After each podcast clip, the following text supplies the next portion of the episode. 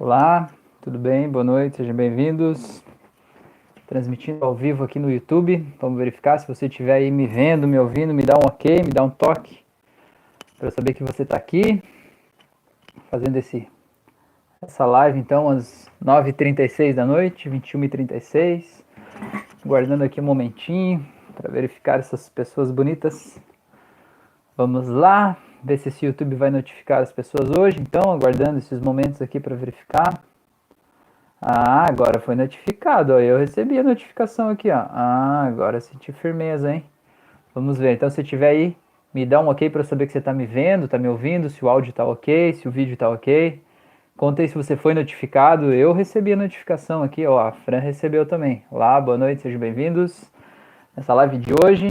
Deixa eu vir um pouquinho mais para trás aqui para ficar um pouquinho mais longe. Aí. Então, tema da nossa live de hoje aqui tá tema definido aqui hoje à tarde, a gente estava conversando. E eu pensei em começar falando sobre perdão. Ó, o Marcelo escreveu ali, recebi, a Milângela escreveu ok, tudo certo, chegou a notificação. Ah, que beleza, coisa boa, hein?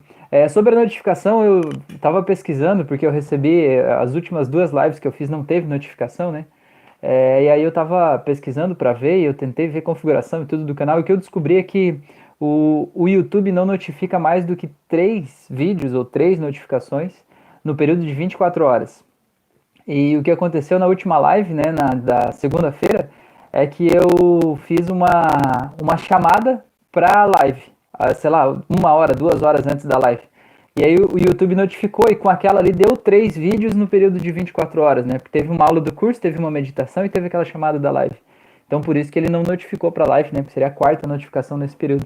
Então tá aí explicado, né? Se hoje deu certo, provavelmente a teoria é assim mesmo, né? Tá, tá funcionando, estamos conhecendo isso aqui ainda.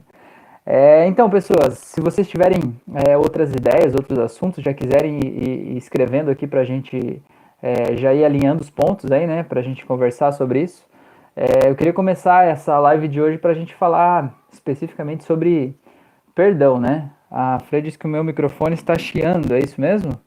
Tá, eu vou tentar trocar o microfone aqui, vocês aguardem só um momentinho, tá? Só um momentinho.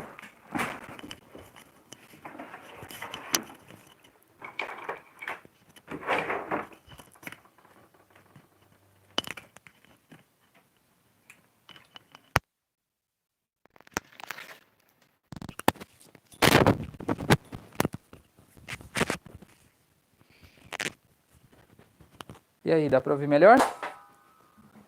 Vamos ver, vamos ver. Melhorou um pouco aí, não? O áudio ficou melhor? Se puderem me dar um ok aí. Já que tava, tava chiando aí, ver se melhorou.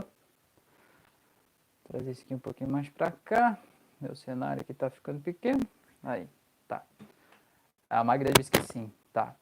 Então, beleza. Espero que agora esteja, esteja bom. Coloquei o, o lapela aqui. Vamos ver se vai ficar mais para cá. Tá. Mas vamos lá entrando nesse assunto, então, né?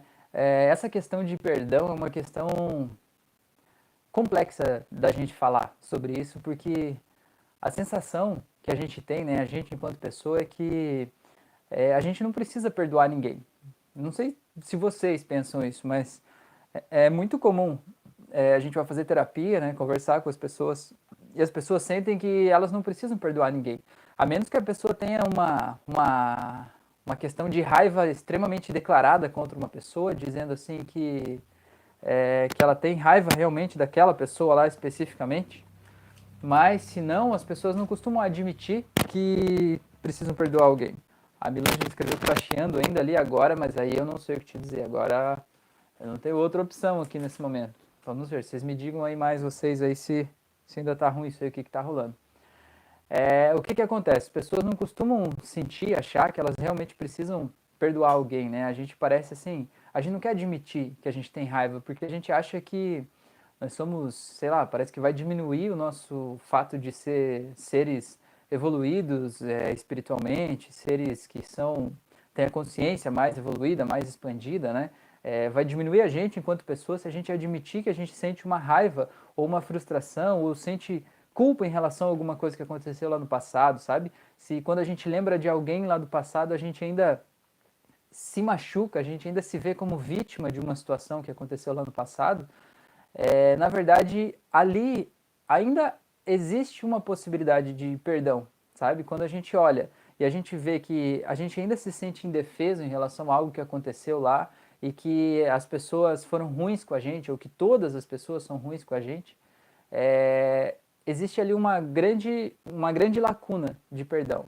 Porque o perdão, eu sempre costumo dizer que é como se fosse uma faca, que você diz assim, ah, a pessoa me machucou, ele me apunhalou pelas costas, ele fez mal para mim, né?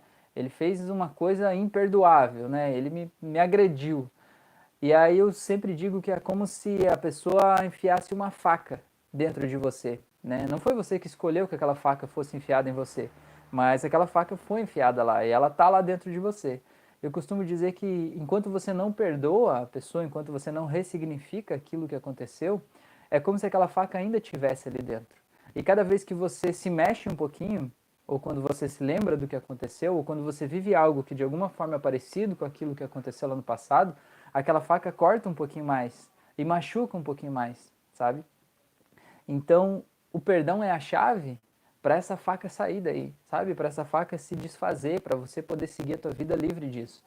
Claro que, assim como nessa mesma analogia da faca, ele não é uma coisa simples, não é uma coisa assim, tipo, que, que é suave, fácil de fazer. Assim como você tiver uma faca dentro de você, imagine fizeram uma cirurgia, esqueceram um bisturi aí dentro de você, vai ter que abrir de novo para tirar essas, esse bisturi. Então, vai machucar de novo, né? Algo que talvez parecia que estava cicatrizando, parecia que estava ficando bom, né? Talvez já tivesse até cicatrizado aqui por fora. Parecia que já estava tudo bem. Aí você vai ter que abrir e cortar tudo de novo para você tirar lá de dentro aquilo que está realmente causando o problema, né? Então, o perdão ele é doloroso, né? É difícil a gente falar isso, é difícil a gente admitir que a gente pode ter um sentimento que não é o mais evoluído, o mais amoroso, o mais pleno do mundo sobre pessoas, né? Mas isso é muito importante para a gente se perdoar, se libertar daquelas coisas que aconteceram no passado. É, quando a gente perdoa uma pessoa, a gente não perdoa porque a outra pessoa mereça. Não porque hoje eu olhe para trás e diga assim, não, ele merece o meu perdão. Ou ele já sofreu demais por causa disso, então ele merece, ou ela merece isso. Não, o perdão não é pelo outro. O perdão é por você mesmo, sabe? Quando você perdoa, você se liberta daquela mágoa. Porque enquanto você não perdoa, é como se tivesse um fio que ainda está amarrado lá, sabe? E aquela memória, eu sempre digo aqui no canal, né? a, o nosso cérebro ele guarda as emoções, e são as emoções que acabam colando as memórias, acabam colando as imagens, colando os sons, colando as sensações, colando tudo que está envolvido naquela memória, né? Então, enquanto você não perdoa, você deixa uma emoção muito forte lá no passado. E essa emoção guarda muitas memórias de dor e muitas emoções ruins que ficam grudadas em você, né? Ficam presas em você. Então, é, quando você perdoa, não é pelo outro, é por você. Né? Eu digo que o perdão é até um ato de egoísmo. É um ato de egoísmo você perdoar, porque você perdoa por você. Você toma uma decisão que você escolhe não mais se sentir mal por causa daquilo lá, você escolhe não mais ser refém do que aconteceu. Porque talvez você tenha sido vítima de algo muito ruim lá no passado e você não escolheu que aquilo acontecesse com você. Você não escolheu, você não queria, né? Você não pôde evitar que aquilo acontecesse. Mas agora você pode evitar de continuar sentindo aquela mesma dor. Você pode evitar de continuar carregando aquele fantasma junto com você na tua vida, o resto da tua vida. Só depende de você, né? E como é que você faz para tirar isso de você? Perdoando. E o perdão, como eu falei, não tem a ver com o outro, então você não precisa do outro fisicamente. Tem gente que diz assim, ah, mas eu não posso perdoar porque a, a, a situação que eu tenho é relacionada ao meu pai que já faleceu, ou a uma tia que já faleceu, sei lá. É, mas isso não tem nada a ver com eles. Mesmo que não tivesse falecido, né? Não tem a ver com eles, tem a ver só com você. Então, é uma questão de... Tem uma técnica que é, você coloca duas cadeiras, uma de frente para a outra, não sei se vocês já fizeram essa. Aí tem a técnica do espelho também, as duas funcionam do mesmo jeito digamos que seja das cadeiras, né? Você senta em uma cadeira imagina que na cadeira da frente está essa outra pessoa que você sente que precisa perdoar. E aí você imagine que essa pessoa está ali, imagine que você vai poder falar para ela tudo que você precisava ter dito. Porque sim, a gente tem um monte de coisa que ficou guardado dentro da gente, de um monte de episódios, um monte de coisas, porque sabe aquela resposta perfeita do que eu deveria dizer, ela sempre vem alguns minutos depois que eu não falei nada ou que eu falei uma coisa que não devia, né? Ou no outro dia, sei lá. Não sei se acontece com vocês isso. E aí você fica remoendo aquela resposta, sabe? E aquilo você sente que precisava ter dito, mas você não falou, ficou guardado com você. Então, essa técnica é legal você imaginar a pessoa sentada numa cadeira na tua frente e falar para ela tudo que você precisa dizer, e falar em voz alta mesmo, sabe? E falar, e se expressar, e chorar, faz o momento que você estiver sozinho em casa e fala de verdade, realmente, sem pudor, sem medo, coloca para fora tudo que você precisa dizer e precisava ter dito, porque isso vai dar um bem-estar e um alívio gigante dentro de você. E se você quer saber quais memórias você precisa perdoar ou tratar, ou enfim, é, como encontrar essas memórias, é justamente você olhar para as memórias lá do passado que de alguma forma, é, quando você lembra delas, ainda te machucam. Se você ainda se machuca quando lembra dela, é porque ainda precisa perdoar, né? Então dá uma olhada na tua vida e todas essas memórias que tiverem é, essa, essa carga que ainda dói quando você lembra, sabe?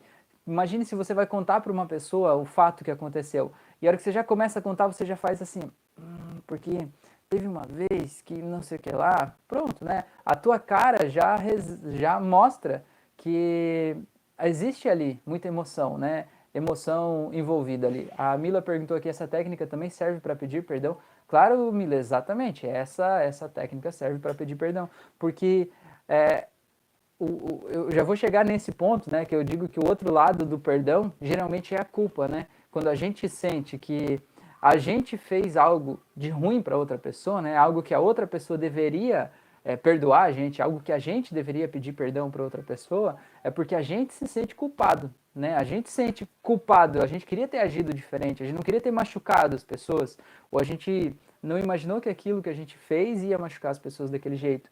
E é esse que é o ponto. É, a culpa que você carrega também é, é, você que carrega, ele não tem a ver com as outras pessoas, tem a ver com a história que você está guardando dentro de você, sabe? Com a história que você está armazenando dentro de você.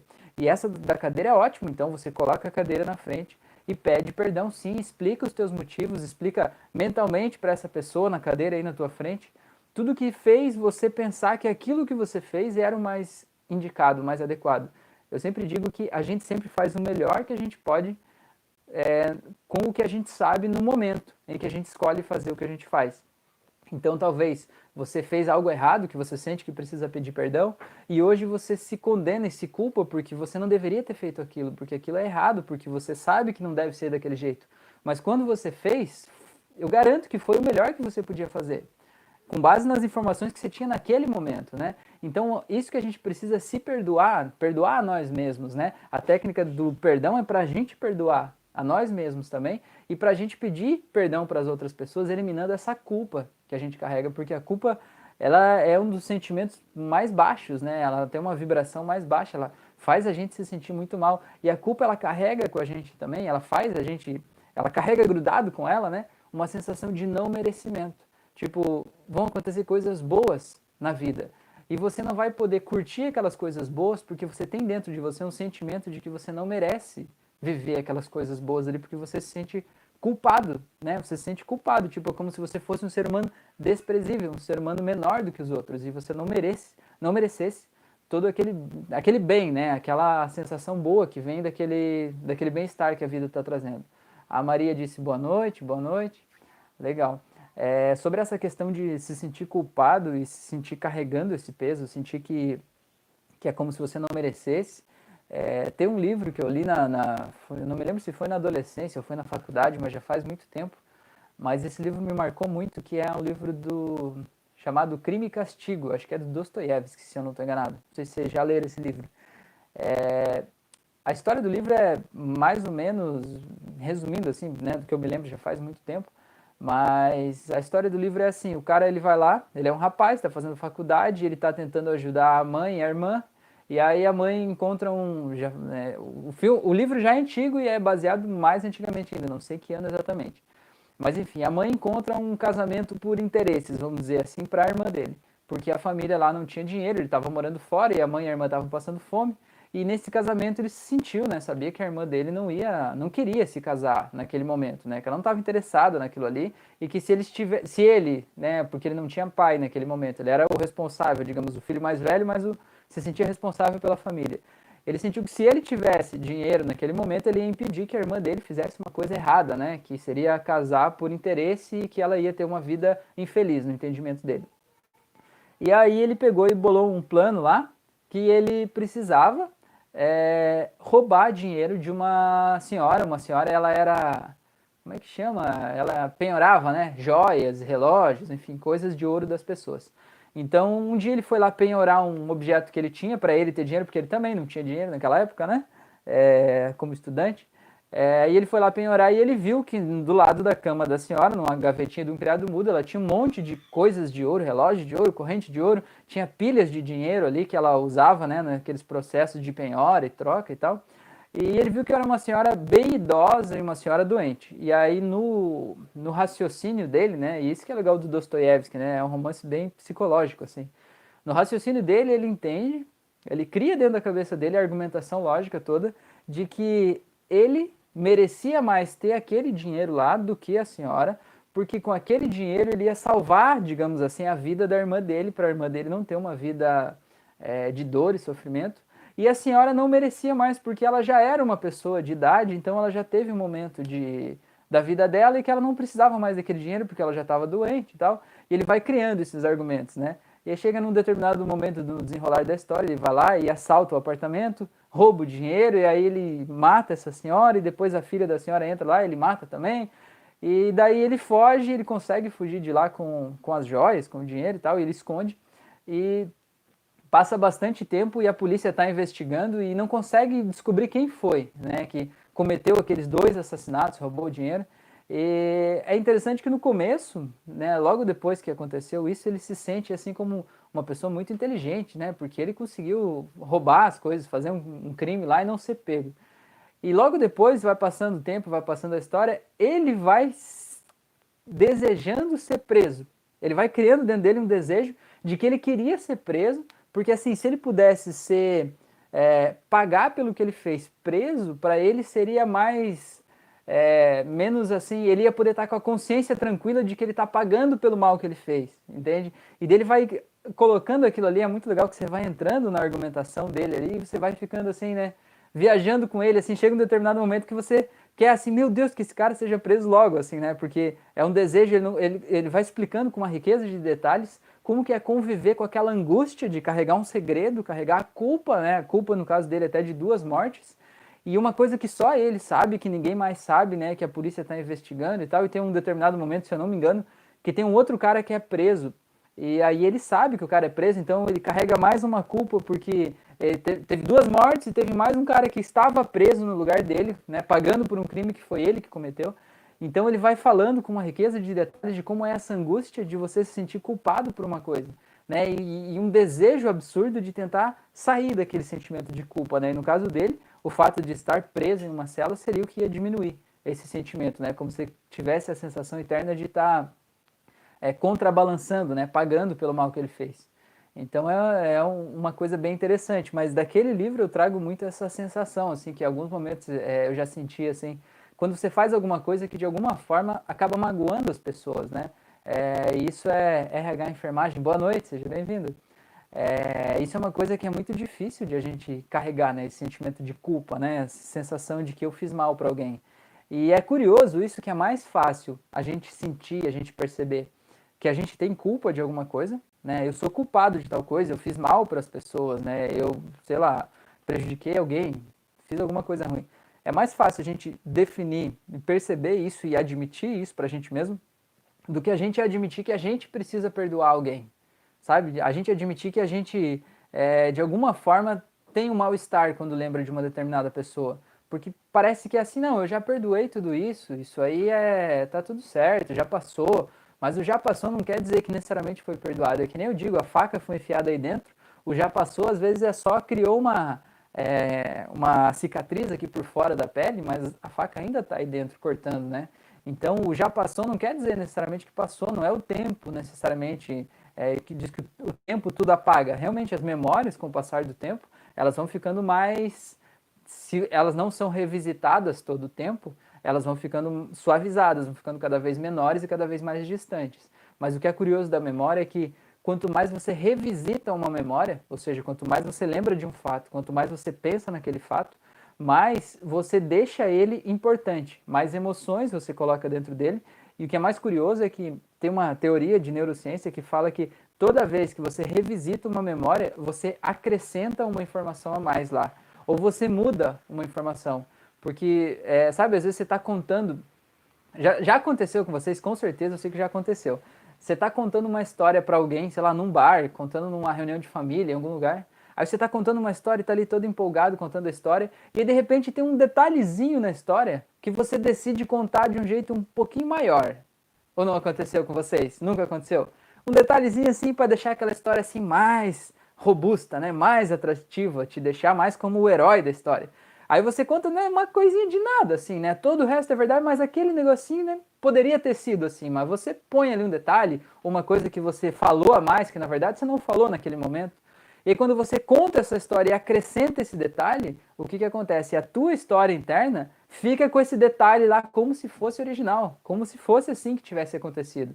E aí a outra vez que você vai contar a história, você nem percebe que aquele detalhe foi uma edição tua né? Aquele detalhe já está incorporado na história. E aí a história, quando você vai ver as histórias mais antigas nossas, se você for ver o que tem de realmente de fato, né, de coisas que realmente aconteceram, é, às vezes tem pouca coisa, às vezes tem muito pouca coisa lá do que aconteceu de verdade, né? E a gente vai colocando muitos detalhes, vai colocando fala nas pessoas, né? E vai editando a nossa memória ali. É, chega a ser assustador isso aí até às vezes. A Maria escreveu aqui: essa nossa educação judaico-cristã tenta simplificar as questões existenciais pelo recurso às questões da recompensa a que se opõe a culpa. Em consequência, ou somos recompensados ou punidos. É, é verdade, né? Ou a gente é recompensado ou a gente é punido. E, e, e a pior punição é a nossa própria, né? A nossa autopunição é a pior, porque a gente é o pior juiz que a gente pode ser, é a gente mesmo, né? A gente não. Imagina aí, você não consegue falar coisas duras que você fala para você mesmo no espelho, você não consegue falar para nenhuma outra pessoa, né?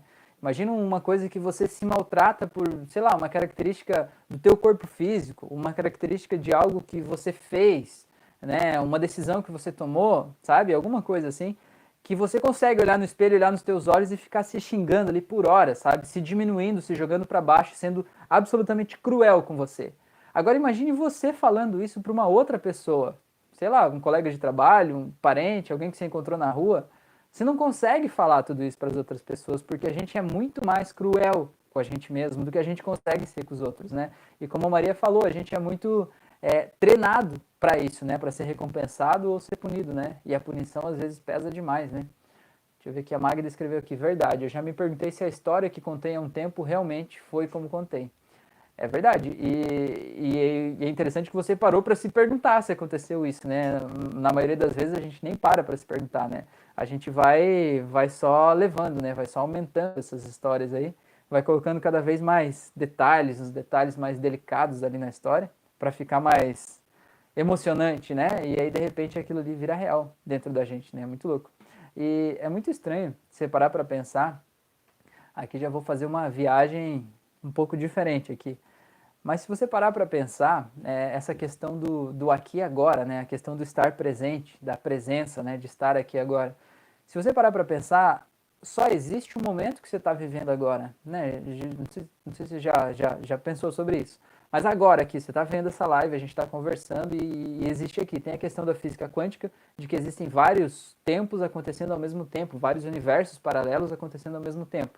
Mas o que eu quero te, te dizer, te trazer, esse ponto de vista é só existe o agora, certo? Existe aqui, você está aqui agora assistindo esse vídeo aqui, prestando atenção nesse conteúdo nesse canal. Existe isso. Tudo o que aconteceu antes disso não existe mais, existe só na tua memória, certo? Já passou, já aconteceu, você não vai reviver de novo o que aconteceu, só existe na tua memória. Então, você pensar que a tua memória é como se fosse um HD de computador, é um, são bits, são informações, são vídeos de coisas que passaram que estão guardadas nesse teu computador e agora você está vivendo uma coisa agora. E tudo que você pensa sobre o futuro, o que você acha que vai acontecer depois, como que as coisas vão ser daqui uma semana, um mês, um ano, tudo isso, na verdade, é um outro filme que está no teu HD, que é a tua projeção, a tua percepção do futuro, como deve ser o meu futuro, a partir das coisas que eu estou analisando hoje, né? Das situações que eu estou vendo hoje, das coisas que estão acontecendo na minha vida hoje. Então, se você pensar, só tem o agora, diferente do agora que você está aí nesse exato momento assistindo esse vídeo, existe só a tua memória a tua mente, existe o teu passado, que é um filme gravado aí dentro de você, e existe o teu futuro, que é um outro filme, né, um trailer do que pode vir a ser, que está aí, mas o que você está vivendo aqui agora, né? Então, quando você não perdoa as pessoas, ou quando você não, não se livra dessa culpa é, ligada às coisas lá do passado, é, você fica muito tempo vivendo as tuas memórias, você fica muito tempo vivendo na tua mente, você fica relembrando aqueles fatos, relembrando as pessoas, né? É, e você perde a oportunidade, vários momentos, de estar tá vivendo a tua vida agora, né? Porque a vida acontece agora. E toda vez que a gente não está aqui no agora, a gente está perdendo a nossa vida, né? A gente fica muito tempo no passado ou no futuro e a gente está perdendo a grande alegria, porque a nossa grande alegria vem dos momentos presentes, né? A nossa oportunidade de fazer coisas diferentes, de viver o novo, de se sentir vivo, de se sentir alegre, se sentir com prazer de alguma coisa, está acontecendo agora, né? A gente não tem necessariamente nenhum prazer do passado é maior do que um prazer que você possa viver nesse momento, né? E nada do que pode vir a ser lá no futuro pode ser melhor do que o que você está vivendo aqui agora, né? Porque o futuro vai ser um agora que vai chegar, mas você precisa curtir o agora agora para você chegar nesse futuro legal, né? Deixa eu ver. A Milângela escreveu aqui: viajando um pouco sobre tempo paralelo. Uma realidade paralela pode influenciar o nosso aqui agora? Barbaridade, Milângela. Essa pergunta eu acho que nós temos que fazer uma live sobre isso com a Franciele agora. Trazer a Franciele aqui, quem sabe, na segunda-feira, ver se ela aceita esse nosso convite para vir falar sobre isso com a gente. É, tem um canal do YouTube Fran, se quiser, coloca aí nos comentários aí como é que é o nome do canal da moça lá. Tem um canal do YouTube que ela assiste que é, é, é bem quântico, sabe? Pensa numa moça bem, bem quântica, assim. E aí ela fala que existem, é, digamos assim, nesse, nesse entendimento quântico, né? Existem o primeiro passo, digamos assim, é entender que não existe passado nem futuro e que tudo está acontecendo agora. Então, nesse entendimento quântico, por exemplo, que essa moça desse canal vai dar uma ideia bem, bem forte, assim, bem abrangente sobre isso, se vocês têm interesse nesse assunto, é que tudo que você viveu no passado, por exemplo, ah, uma, uma vida passada que você teve, nesse entendimento quântico, você está acontecendo, vivendo essa vida agora. Né? Não existe o passado, é como se tudo acontecesse ao mesmo tempo todas as tuas vidas acontecendo agora e tudo que você pode vir a ser no futuro acontecendo agora. Né? Isso é uma, uma, uma visão, o primeiro passo. Um segundo passo é entender que existem outros universos, né? universos paralelos, outras realidades, outros é, vidas em outros planetas, outras galáxias, e que você pode estar também nesses outros planetas, nessas outras realidades, e que tudo está acontecendo ao mesmo tempo. Então, por esse entendimento desse, desse viés quântico, é uma coisa que você está sentindo hoje no teu corpo aí, ou está influenciando a tua vida, pode ser que esteja acontecendo com você mesmo, sei lá, 500 anos atrás, há mil anos atrás, ou vai acontecer com você no futuro, mas você já está sentindo agora, ou acontecendo com você no universo paralelo, numa outro lugar, né, sei lá, de outra forma, e que você já está sentindo nesse momento porque está tudo conectado, né? E nesse entendimento, quando você sente algo e você percebe esse algo, quando você cura dentro de você o que causa essa dor, esse, essa coisa que está te incomodando, você teoricamente está ajudando o outro você, né? O você da outra encarnação, o você de outro tempo, o você de outro lugar, a resolver isso dentro dele também e resolvendo essa questão, digamos, de uma forma mais integral. Eu não imaginava que eu ia falar sobre isso desse jeito aqui, mas quem sabe a gente convence a Fran a falar aí na próxima semana e a gente dá um viés aí bem mais mais quântico, bem mais abrangente assim do que eu consigo dar. Deixa eu ver o que a Fran falou aqui, ó. Podemos trocar de realidade bilhões de vezes por segundo, ó. Viu? Falei, ó. É, o presente, passado e futuro estão acontecendo todos ao mesmo tempo. Aí a Milange escreveu, seria cura quântica. É, também, também. É que essa questão de cura quântica tem várias interpretações a respeito disso, né? É, tem gente que entende que a cura quântica é uma cura, a partir do momento que você cura as emoções, você cura todo o corpo físico. Tem gente que entende que a cura quântica é só uma cura, digamos assim, é, por meio de uma energização.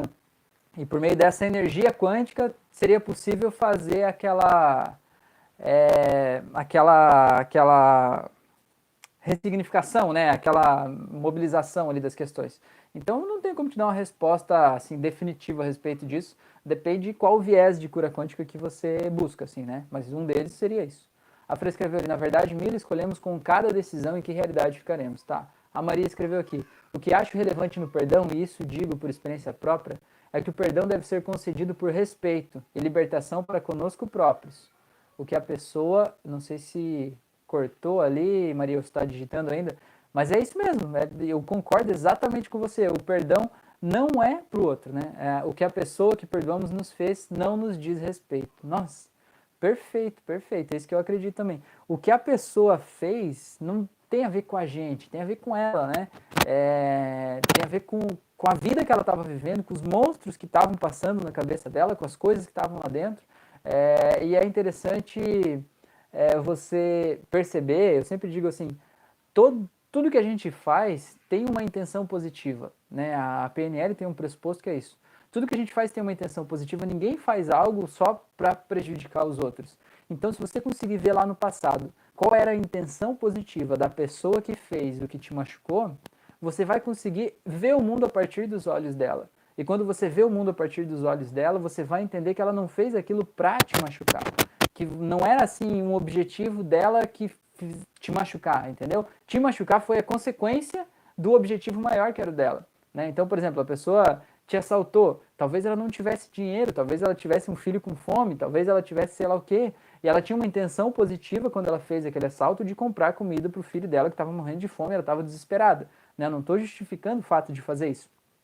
Mas quando você encontra a intenção positiva que mobilizou a pessoa a fazer o que ela fez, você deixa de se sentir vítima naquele momento. Você percebe que você estava no lugar errado, na hora errada, do jeito errado, né? E você entende que aquela pessoa talvez foi egoísta, talvez ela não pensou nas consequências, talvez ela estava tão embrulhada no mundo de merda que ela estava vivendo ali que ela não conseguia ter a empatia de pensar como as outras pessoas iam se sentir, né? Ou talvez ela jamais imaginasse que o que ela fez ia fazer tão mal para você. E você entendendo isso, você consegue perdoar essas pessoas, né? Se vocês estão fazendo o curso que eu estou disponibilizando ali no, no YouTube de hipnose clínica, é, tem uma das ferramentas que, que eu vou apresentar ali, que é justamente a gente é, transformar, é, a gente trabalha com, com... Ai, me fugiu a palavra agora? Ai, ai, ai, metamodelos? É, metamodelos, né? É, a gente trabalha com metamodelos, então, por exemplo, você pegar a sensação, ah, eu tenho uma pessoa lá do passado que eu não consegui perdoar ainda, né? Ou que eu estou me sentindo muito culpado em relação a essa pessoa. Então imagina a pessoa aí, fala para ela o que você tem que falar, né? Ou seja, pedir perdão, ou seja, perdoar ela. Imagina ela aí. Imagina se depois que você falou tudo ainda, você ainda não está se sentindo totalmente confortável com aquilo ali, não está se sentindo totalmente bem. É, imagina que Tenta buscar no teu corpo como que você representa essa sensação de mal-estar que você está sentindo.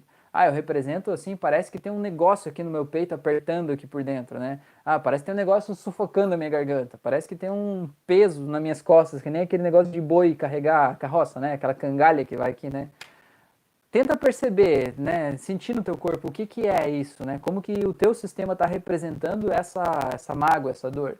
E aí você pegar esse objeto, essa cor, essa sensação, seja lá o que for isso, e você visualizar isso na tua mente, isso diminuindo, mudando de cor, mudando de forma, trocando o cheiro, trocando o aroma, trocando as cores, sabe? E quando isso vai mudando, automaticamente o que isso representa vai mudando também. Então imagine que você represente a culpa como uma coisa, um objeto, e você vai mudando esse objeto até que você dá fim nele. O teu subconsciente automaticamente entende que se a culpa era representada pelo objeto e o objeto sumiu, é porque você quer dar fim nessa culpa, né? Então o teu subconsciente pega a metáfora, não é só uma é, visualização assim, tipo, ah, eu só vou imaginar um negócio que vai desaparecer, não. A metáfora é a linguagem, é, aquela imagem que você cria na metáfora, é a linguagem que conecta o teu consciente com o teu subconsciente para você poder é, dar fim naquelas coisas. Mais uma coisa que acontece muito também, uma outra forma de você perceber se tem alguém lá do passado que você deve perdoar ou deve pedir perdão, ou alguém assim que de alguma forma está aí preso em você, porque é difícil, como eu falei lá no começo, é difícil a gente admitir que a gente precisa perdoar, mas o nosso corpo revela quando a gente não perdoa, né? As doenças, as dores, as coisas aparecem aí, né? Você pode ficar se enganando o tempo que for necessário, mas em algum momento é, você precisa olhar para isso e aceitar e admitir, né? A iluminação não é imaginar figuras de luz, é você colocar luz na nossa sombra, né? Colocar luz, tipo, na raiva que eu tenho, colocar luz naquela tristeza que está ali dentro, na falta de perdão, no ódio que eu tenho de uma pessoa, eu iluminar isso, entender por que, que eu tenho isso ali, né? E perdoar a pessoa, né? Esse é o processo. É, e uma outra forma de você perceber se tem alguém lá do passado que você precisa perdoar é com que frequência você sonha com uma mesma pessoa do passado ou com uma mesma situação.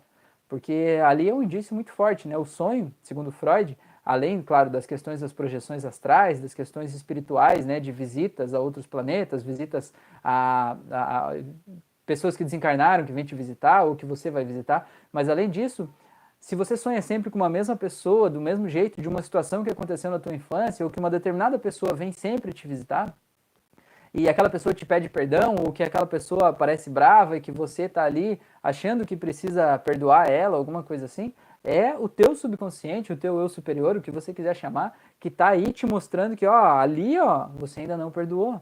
Naquele ponto ali, você ainda está se sentindo culpado, entendeu? Enquanto você está acordado, consciente, você pode achar que você está tudo certo, não tem nada de errado. Mas quando você vai dormir, aí você desliga o teu consciente, né? Aí você consegue transitar entre esses dois mundos, que é o do consciente e do inconsciente. Aí as coisas reais acontecem, né? E ninguém mais pode saber do que está lá, a não ser você, né? Então só depende de você olhar para isso com carinho.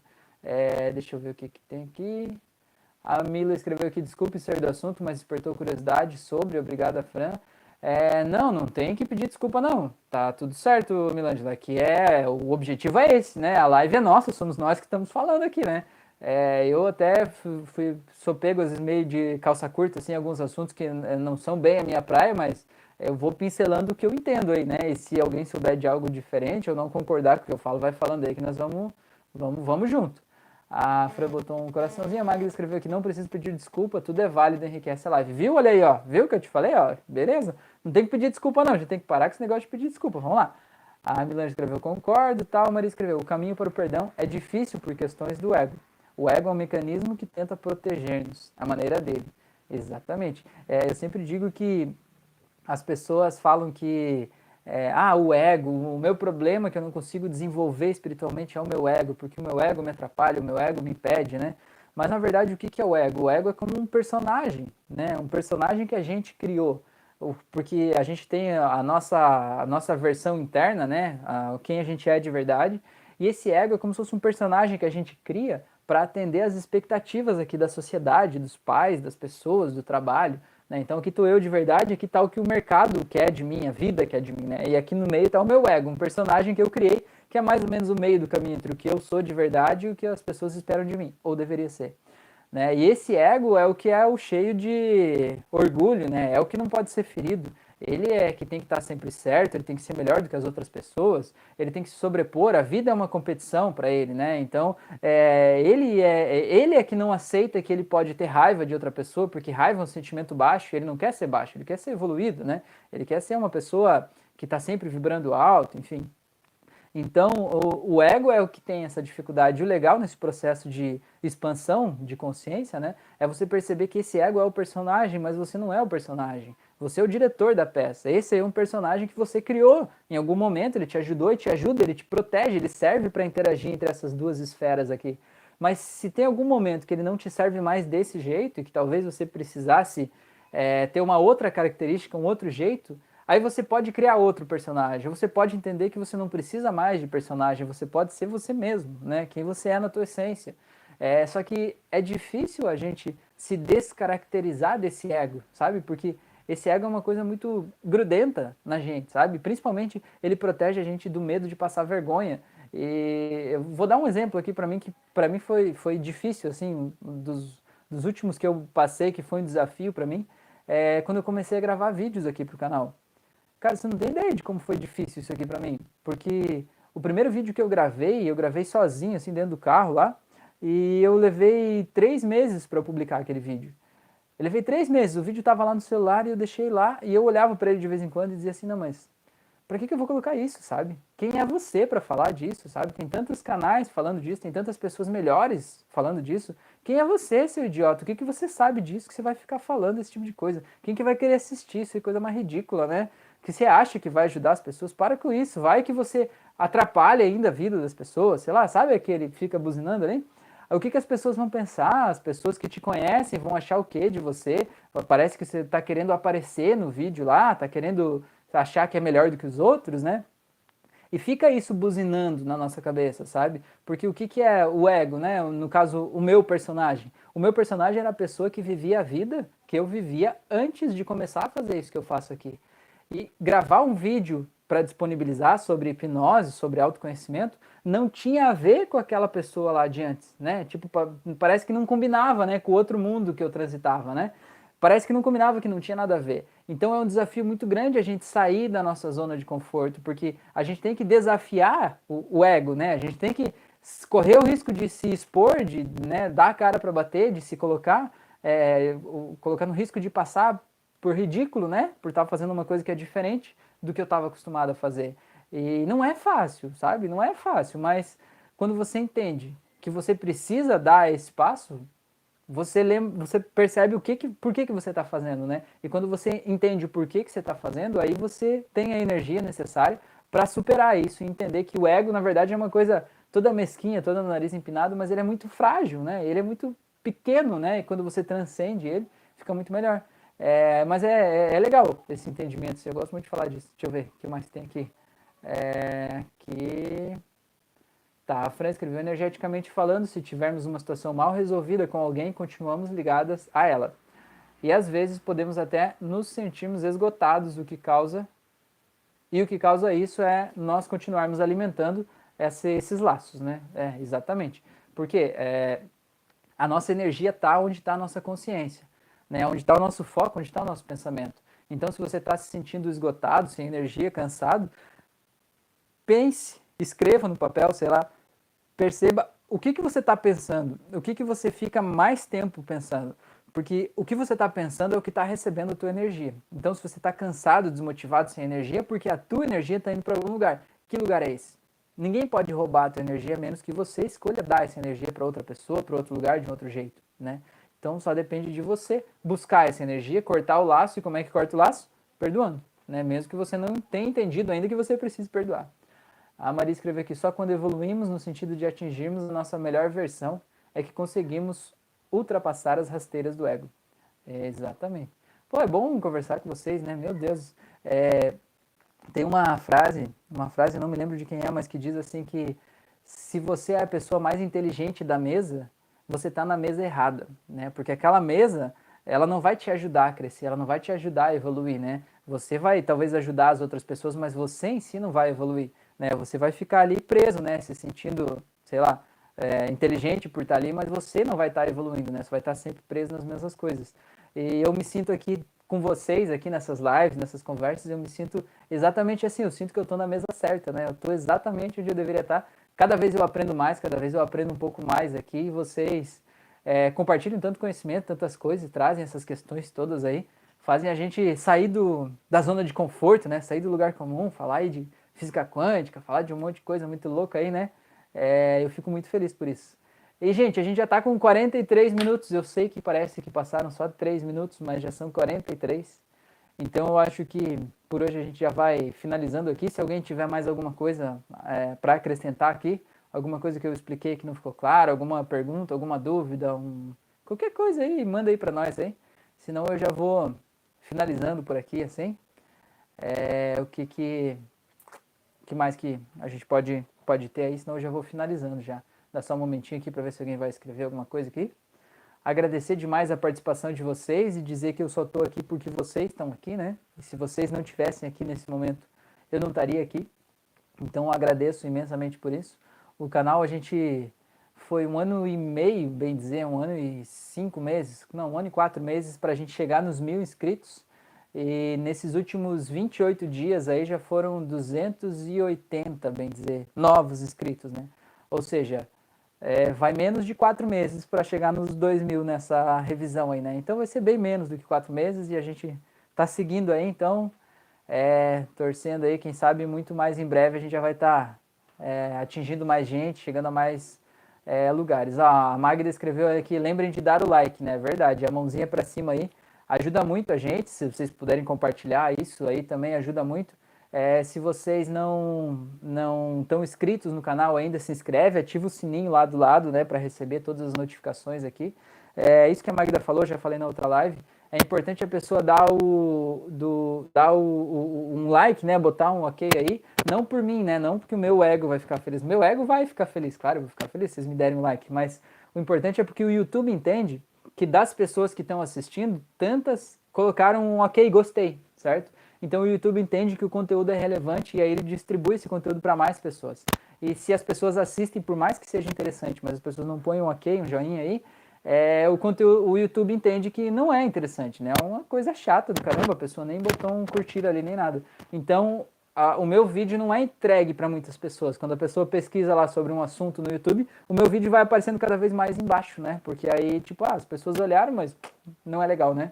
Então, até coloca até o descurtir aí, se quiser, me ajuda mais do que o, não fazer nada, tá? É, deixa eu ver o que, que tem aqui. A Mila escreveu muito bom o papo, imagina uma reunião. Ah, com certeza, ia ser muito bom, hein? Quem sabe a gente combina aí um evento, né? Nós é que agradecemos seus conteúdos. A Gislaine botou umas palmas ali. A Fernanda, uma única sessão resolve um trauma que tira o senso de valor de uma pessoa? Uh, Fernanda, perguntinha difícil agora no final, mulher. É assim, ó não existe uma, uma, uma promessa, sabe? Não tem como alguém te dizer, e ninguém pode te dizer isso, né? Se alguém te garantir isso, a pessoa vai estar tá mentindo para você. É, o que, que acontece? O nosso cérebro ele funciona a partir das nossas emoções, né? É, ele é embasado nas nossas emoções. Então, se você tem uma sensação interna de que eu não sou bom o suficiente, que as coisas que eu faço não valem como das outras pessoas, que todo mundo faz melhor do que eu, que eu não mereço as coisas boas do mundo, que eu não mereço ter prosperidade, né? Que, sei lá, eu me sinto diminuído em relação aos colegas de trabalho, né? Eu me sinto vivendo na sombra de outras pessoas, por exemplo, né? É, em relação ao teu senso de valor. E isso é por quê? Porque provavelmente no passado, em algum momento, aconteceu um fato ou mais de um que tiraram toda a tua confiança, né? E aquilo foi muito forte emocionalmente para você no momento que aconteceu. Às vezes, sei lá, alguém que é muito próximo, tipo um pai, mãe, alguém que tem autoridade sobre você, fazia você se sentir burra, né? Tipo assim, ah, olha lá, o teu irmão, a tua irmã é mais inteligente que você, é mais bonito, né? E aquilo sendo repetido várias vezes, ou em uma vez só, mas com uma emoção muito forte, ele gera na gente um senso de valor e acaba virando uma crença, né? Uma crença de eu não sou bom o suficiente. E essa crença, ela não tem um, digamos, um embasamento é, lógico para ela existir dentro de você, porque você sabe que você faz coisas maravilhosas, né? Coisas que fazem, mostram o quanto você é boa, inteligente em tudo que você faz na tua vida, né? Só que o sentimento de eu não sou bom o suficiente, ele é maior do que a lógica desses fatos que acontecem. Eu dou um exemplo, por exemplo, uma pessoa que é anoréxica, bulímica, né? Aquela pessoa que ela vai lá e não come nada e quando ela come um pouco ela ainda vomita. O que, que ela tem? Ela tem um senso, né? É, a, a, o senso dela própria, a imagem corporal que ela tem é de uma pessoa gorda, de uma pessoa obesa, de uma pessoa acima do peso. E por isso que ela evita de comer e quando ela come, ela vai lá e vomita porque ela se sente culpada por comer, porque ela está obesa. E não existe nenhum argumento que faça ela perceber o quanto ela está magra. Né? Não existe o um número lá que a balança aponta, não existe nada que faça ela perceber que ela está muito mais magra do que a média das pessoas. É uma imagem mental que ela tem dela mesma, que ela construiu sobre a identidade dela. Né? É uma distorção da realidade que ela vê sobre a imagem dela mesma. E aí, quando ela corrige essa distorção da realidade, ela consegue ver ela do jeito que ela é de verdade, né? E consegue ver a magreza, ou o, o poder pessoal, né? Ou tudo que tem de bom ali dentro dessa pessoa, né? Então, assim, só que o que, que acontece? É possível prometer que uma pessoa vai fazer uma sessão apenas de hipnose e ela vai corrigir essa imagem que ela tem do mundo, que ela vai se sentir totalmente poderosa para frente, tal, vai mudar toda a relação que ela tem com todas as coisas?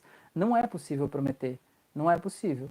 Mas o que, que a gente vê, o que a gente vê na prática acontecendo? A grande maioria das vezes, uma sessão apenas já faz com que a pessoa se sinta muito melhor. Se sinta assim, não vamos dizer assim que ela sinta que já está tudo totalmente resolvido, mas que ela já melhorou assim 80% em relação àquele ponto que ela estava, né? Cada um, cada pessoa é uma pessoa, porque essa imagem distorcida que está na tua mente, ela foi formada em algum momento da vida. E você precisa estar disposto né, para mergulhar no processo da hipnose em si, para soltar essas emoções que estão ligadas a essas imagens, para libertar a tua culpa, é, perdoar as pessoas que falaram isso de você e conseguir ver essa situação de um jeito diferente. Porque quando você mudar a imagem interna que você tem de si mesmo, a vida muda completamente, sabe? A vida muda completamente porque você passa a ver as coisas de um jeito diferente. né? Como o caso da pessoa anoréxica que se vê gorda, né? Ela não é gorda de verdade, mas como ela se vê gorda, ela toma atitudes que fazem ela querer emagrecer. E não é a lógica que muda, né? É a sensação interna, né? E a hipnose é uma ferramenta poderosa para ajudar a libertar essas emoções, a ressignificar tudo isso aí, né? Porque, por exemplo, como nesse caso, né, que é um, uma distorção na sua identidade, é, a gente costuma dizer que isso é um problema imaginário, certo? Não é um problema real que está ali realmente, né, fisicamente no teu corpo. Ele está na tua imaginação, né, no jeito que você imagina a si mesmo. Então, para problemas imaginários, a gente precisa de soluções imaginárias, né? Por exemplo, você sente que você não é uma pessoa boa o suficiente. Você não, pode ir na farmácia e comprar um remédio lá que vai fazer você se sentir poderosa de um dia para o outro, né? Existem medicamentos psiquiátricos, né, que eles de alguma forma mudam os neurotransmissores ali do cérebro, mas eles são paliativos, eles não mudam a forma como você muda a tua própria identificação, né, a tua identificação pessoal. Então, vou dar um exemplo. Imagine que você pudesse ser, se sentir como num filme lá da Mulher Maravilha, né? Imagina lá a Mulher Maravilha no filme lá, o Supergirl, é, toda poderosa, pode tudo, ela é altiva, ela chega e faz o que ela quer na hora que ela quer, ela sente que ela ajuda as pessoas, que ela é forte e tal. Imagine que você pudesse agora, tenta fazer esse exercício, entrar nesse personagem, como se você estivesse atuando como se fosse a Supergirl, como a Mulher Maravilha. Imagine como seria olhar aquela cena de bandidos assaltando, por exemplo, lá, e você olhar aquela cena pelos olhos dela e veja como ela se sentiria né? Como seria o poder pessoal dela, como ela olharia, o que ela pensaria, de que jeito que o corpo dela ia estar tá olhando para aquela cena, né? E tenta ver isso e vai percebendo o que que tem de diferente aí nessa cena, né? E perceba que se você na tua vida, no teu trabalho, no teu casamento, sei lá, na, nos lugares onde você está, se você pudesse se, se comportar como essa personagem está se comportando, se você não ia ter resultados completamente diferentes, você não ia ter resultados que iam fazer você se sentir mais amada, mais poderosa, mais é, inteligente, mais importante e tudo mais, né? Então isso é um exemplo de que se você muda a imagem mental que você tem de si mesmo, você se comporta diferente. E quando você se comporta diferente, você tem resultados diferentes, né? Então nesse caso, para mim é muito claro, a gente precisa é, voltar lá, né? Soltar as emoções que fizeram você se sentir desse jeito e ressignificar, mudar os gatilhos do teu dia a dia que fazem você se sentir mal, né? Porque sempre tem gatilhos, sempre tem pessoas, existem palavras, existem cenas, existem lugares que você vai que quando você vê, você já abaixa a tua vibração, você já se sente mal, né? Então a gente precisa mudar esses gatilhos, tá? Se quiser entender um pouquinho mais sobre esses gatilhos, sobre isso, eu te faço o convite. Aqui no canal tem um curso gratuito de hipnose clínica que eu estou fazendo esse curso, disponibilizando as aulas, eu acho que foi 14 ou 15 aulas já. E aí você vai ver, acho que na primeira ou na segunda aula eu conto a história de um, de um dia que eu fui cortar o cabelo e como é que eu ressignifiquei um gatilho ali é, com o cara que estava cortando o cabelo e como isso já mudou a forma dele é, é, ver e se sentir em relação àquilo ali, tá? E qualquer coisa, se quiser conversar, mandar uma mensagem, a gente tá por aí, tá? É, deixa eu ver o que mais aqui. A Maria escreveu boa noite, até a próxima, até a próxima, Maria. A Milângela escreveu: fazer uma sessão ajuda muito. É um passo importante que você dá e seu consciente entende que você quer mudar, viu? Aí, ó, esse é o mais importante, né? É, tudo que você faz na direção de que do que você está buscando na direção da libertação, do autoconhecimento, é um passo a mais que você está dando né, em direção de encontrar a si mesmo. Né?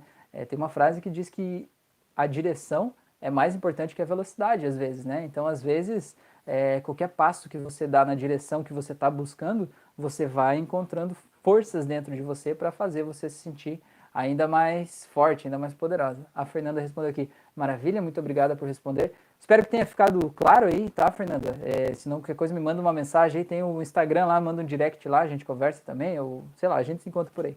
Tá bom, pessoas lindas? Muito obrigado por vocês estarem aqui, por a gente ter esse momento, essa conversa aqui. Um grande abraço. E a nossa próxima live, então, nas segundas, 21h36, né? Já que, segundo Tesla, 3, 6 e 9 são as chaves aí do universo, né? Vamos lá.